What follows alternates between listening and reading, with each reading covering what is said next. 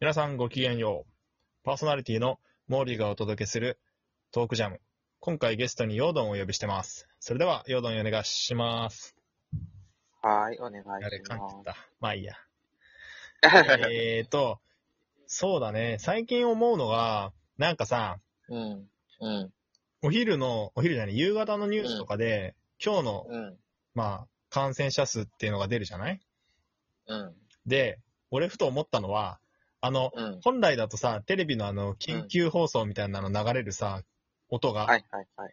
うあん。まりにも毎日聞きすぎてる から、何のこう、何の危険性とか緊急性感じてないっていう自分がいて、うん、うん、うん。慣れすぎてる、慣れって怖いなと思ったんだけどさ。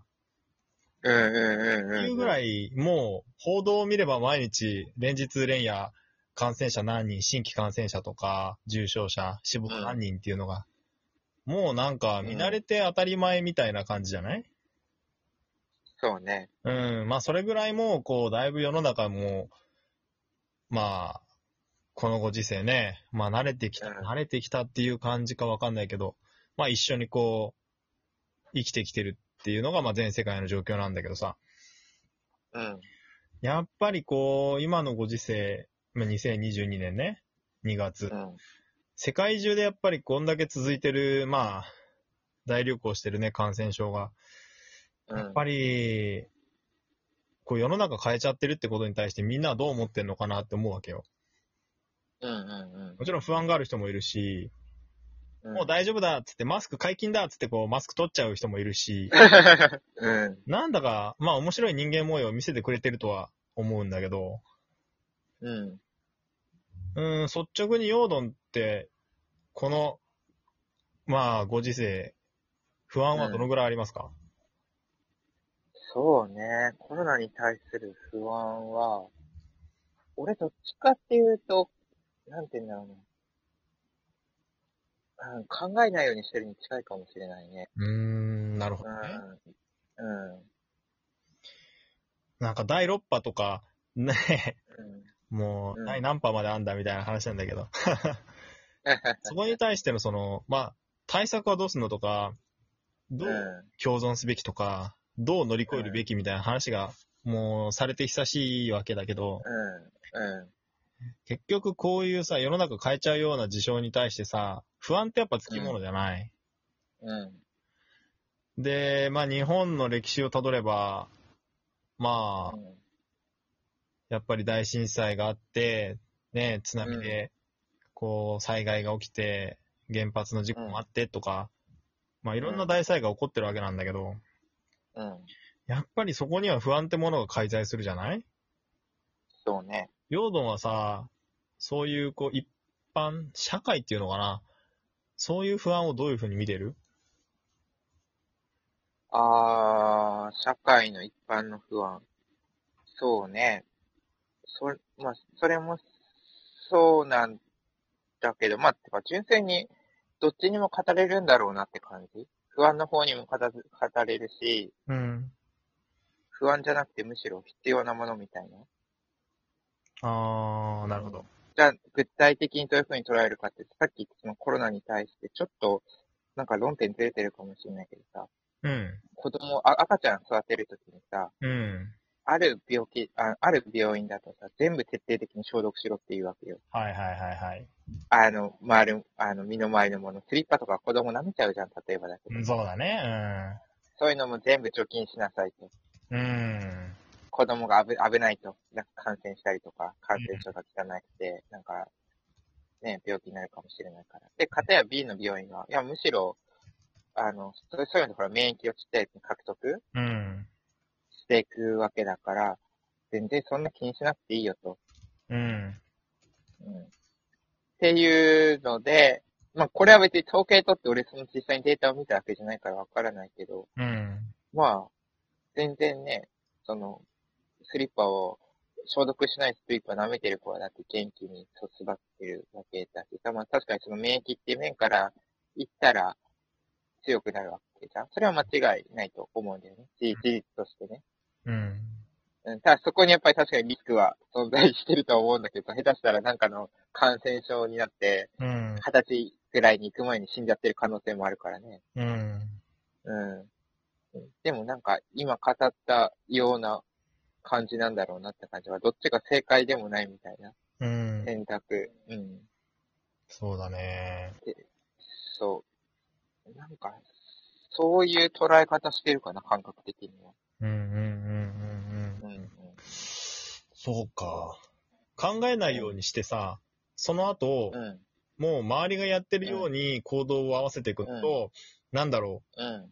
やっぱり世の中にはいろいろさ、こうんう、。ガセネタみたいのがあるわけじゃない。うん。うん。あとはその、なんて言えばいいんだろうね、都市伝説的なその、陰謀論みたいのもあるわけじゃない。はいはいはい。伝説に基づいてない、それっぽい、こう、仕組ん、誰かが仕組んだとか、こう、合成のなんたらだとか、こう、裏で手を引いてる人がいるだろう、なんだろうっていう、そういう陰謀論も、こういう時にはさ、うんやっぱ活発にこう、議論されたりするわけだ。そうね。いや、さらめたらされるね。それも、エビデンスがない、根拠がない噂話とかも、うん、方々でされるから、やっぱりそれも不安を煽ってる一種でもあるし、と思うし、うん。あとは対策をどんだけこうやったかとか、対策をどんだけ意図的にやらなかったかとか、うん。そういうので不安の正体が変わるとは思うんだけど、うん。やっぱりでも大きいのは、メディアうのん情報、あとどれだけそれの量を触れてるかっていうところだと思うんだよね。うん。うん。うん。うんうん、やっぱりそこの影響力はすごい強いし、で、それに影響されて、ツイッターとか SNS での発信とかでも、まあ日々こう、なんて言うんだろうね、ポジティブじゃない情報がいっぱい出てくるわけじゃない。うん。うん。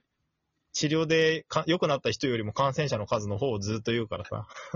そりゃそうなんだけど。だうん。からそことの向き合い方とか、あと原発の事故とやっぱ違うのは、対象が圧倒的に広いってことだよね。福島の原発のあー。アンケート、あの界隈の、まあ、うんゆ世界的に言ってしまえば局所的な場所の起こった出来そう事。だね、日本。日本っていうう島国の局所的なところで起こった事象と、コロナっていうのに関しては世界中の全世界を巻き込んで、どこにも逃げようがないみたいなのあるじゃないある意味。ん。まあそうだけど、でも原発の間ってほら、結局、ね、まあちょっといろいろ諸諸説あるからあれだけど、なんか、ほら、汚染水がどうのこうなとかさ、うん世。界中に対してやっぱりそういう波紋はよん呼んでるわけじゃん、現代だって。でも結局それで何人死んだとか言われないじゃん具体的に。病院が急搬されて、病院でパンクするような医療状態が今まえでいうんうんまで、具体的に自分たちが想像しうる最悪のシナリオには、まあ、一部なってるけど、なんかもう、うん目の前に差し迫ってるっていう感が、場所によってやっぱり、うんもちろん近くにいる人たちには被害は甚大だと思うんだけどさ、やっぱ距離が離れてくるにつれて、なんか遠い国の話みたいな捉え方をしてる人も、ゼロではないと思うから、うん。そういうこう自分事としてどれだけこう、やばいって思ってる人が多いか、みたいなね。ああ、なるほどね。まあ確かにさ、熱が出ます、風邪っぽくなりますって言ったら、誰もが一生に一度はかかってるわけじゃん。うん。イメージはしやすいよね。なんか、ねほこまあこれは本当にそうだけど、放射能とかって言うと、まあ、ねなんか、癌になりますとかさ、うん。若者にはイメージ、例えばだけどつかないし、元気な人にもイメージつかないかもしれないけどさ。うん。っていうのもなんかあるんだろうな、病気をない、病気というか、その引き起こす現象として。うん。不安ね。うんだから結局、それもよく、森がよく言うけど、その、どこのレイヤー、レイヤーっていうか、どこで見ていくかっていうんだと思ってさ、うんうん。今かからないで見ていくのか、それとも中長期的にそうだね。どうかで見ていくのかでも全然違うし、今の状況で言うと、やっぱり、かかってしまったら病院に行けずに自宅で何とかするしかないみたいな話がいっぱいあるじゃない自宅療養がどうとかっていう。これああ。って結構差し迫った話だと思うんだよ、俺は。うんうん。かかってしまええばもう即その状態に自分がなるみたいな。で、しかもそれが日本中のどこでも起こりうるっていう。ある意味非常に身近な問題だと俺は思うんだよね。うん。まあ、ただ、その一方で、まあ、同じぐらいショッキングかそれ以上かもしれないんだけど、放射能汚染とかだと、結構時間、うまあ、早い人は早いよ。もちろん直接その現場にいた人とかはもうすごい反応がすぐ出るんだけど、そうじゃない人はやっうぱ、時間が経ってから出る影響ってさ、予測しづらいし、想像しづらいじゃない、っうん。うん。ていうところの違いはやっぱり明確にあるのかなって気はするね。うんうんうんうんうん。で、あとはまあやっぱり世界中で、あれだよね、流行してきて、なんか人がバタバタ倒れてくみたいな映像が出回ったじゃん、なんかうん初期の頃。中国か、中国だよね、初期やばかったもんね。そうだ。ね。うん。あれ、あれを見たらなんか、おおって確かに、あれが、実は意外にみんなのなんか脳裏に聞いたもんしたりとかすそる。れはあるね。結局そこの地続きで今の話になってるっていうのがさ、最初のインパクトとか影響力が甚大だったからさ、っうん。ていうのはあると思うね。ちなみに今の状況、パニックっていうのかなどうなんだろうね。うーん。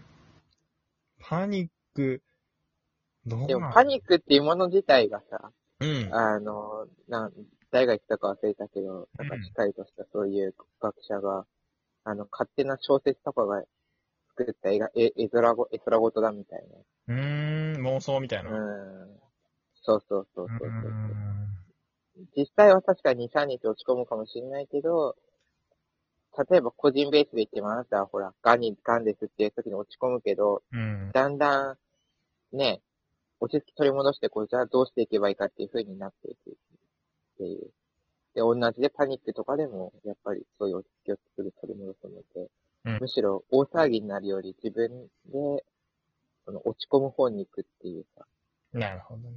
とりあえうず、ん一旦仕切り直して、この辺で締めたいとは思い。います。